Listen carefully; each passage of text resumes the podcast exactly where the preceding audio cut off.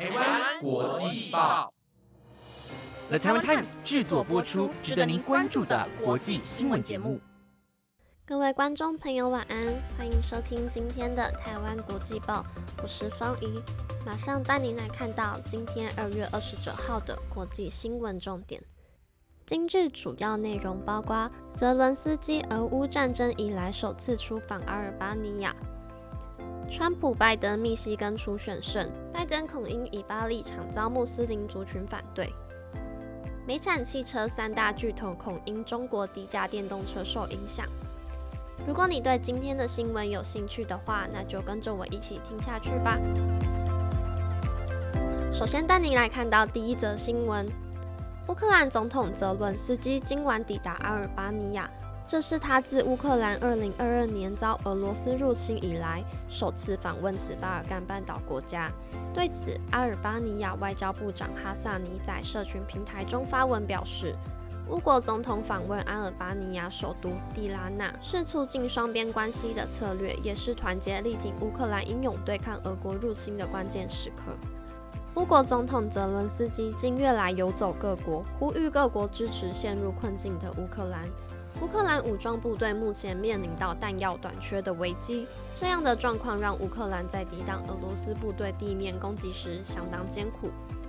在抵达蒂拉纳之前，泽伦斯基先访问了沙乌地阿拉伯，其次是要讨论潜在的战俘交换问题。下一则带您来关心美国总统党内初选的相关新闻。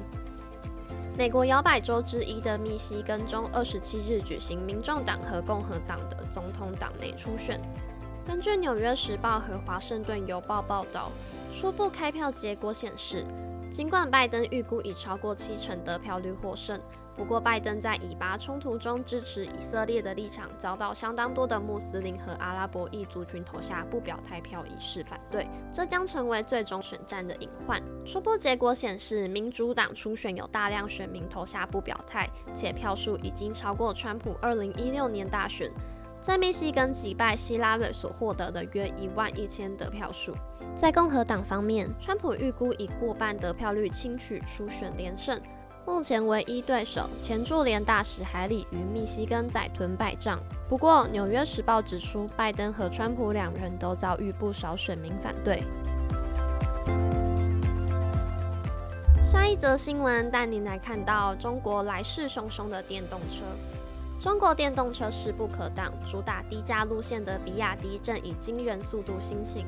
二零二三年销售三百万辆电动车，使得美国传统三大制造商福特、通用汽车和斯特兰蒂斯受到部分威胁。而比亚迪要身为全球最大的电动车销售冠军的优势是什么呢？除了因为中国劳动成本较低，且中国还利用了在电池行业的主导地位，实现电比油低，突破技术壁垒，去年创下全球三百万辆电动车销售佳绩。相较之下，在三年前就制定电动车转型计划的美国福特和通用汽车，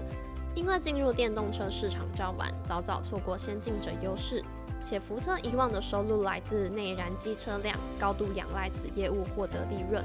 这也使得转型电动车受到限制。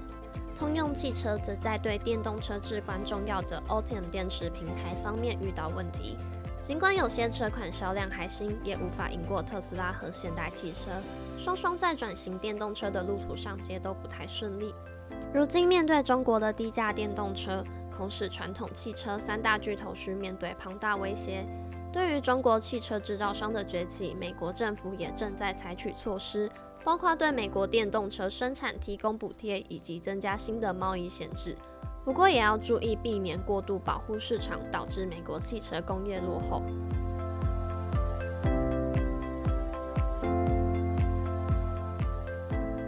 以上就是今天的新闻，感谢大家收听今天的台湾国际报，